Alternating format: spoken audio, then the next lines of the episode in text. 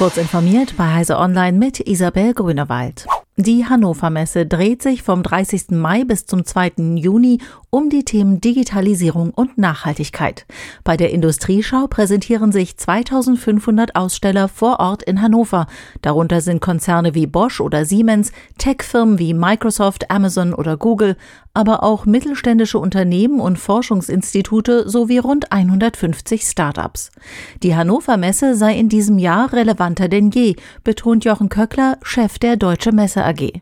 Im Spannungsfeld zwischen dem immer deutlicher spürbaren Klimawandel und unterbrochenen Lieferketten sowie steigenden Energiepreisen infolge des Kriegs in der Ukraine biete die HMI 2022 eine Plattform für Politik, Wirtschaft und Industrie.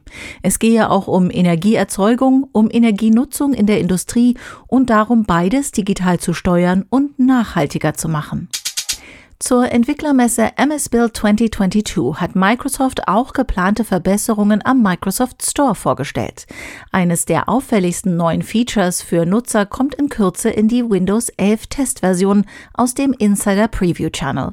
Das Wiederherstellen von Apps. Aufgrund des wachsenden PC-Marktes sieht Microsoft den Bedarf, Nutzern den Umzug auf einen neuen Rechner zu erleichtern. Durch die kommende Funktion können Nutzer automatisch die Apps wiederherstellen lassen, die sie zuvor aus dem Microsoft Store auf der alten Maschine installiert hatten. Die Entwickler des beliebten Smartphone-Spiels Pokémon Go, Niantic, starten ein eigenes soziales Netzwerk für die Nutzer ihrer Apps. Bei Campfire, zu Deutsch Lagerfeuer, können sich Spieler unter anderem ihre Position auf der Karte anzeigen und sich für Events verabreden. Während der Dienst zunächst für die bei Niantic entwickelten Spiele zur Verfügung stehen wird, sollen davon später auch Entwickler profitieren, die ihre Apps auf Niantics Technikplattform aufsetzen. Diese und weitere aktuelle Nachrichten finden Sie ausführlich auf heise.de.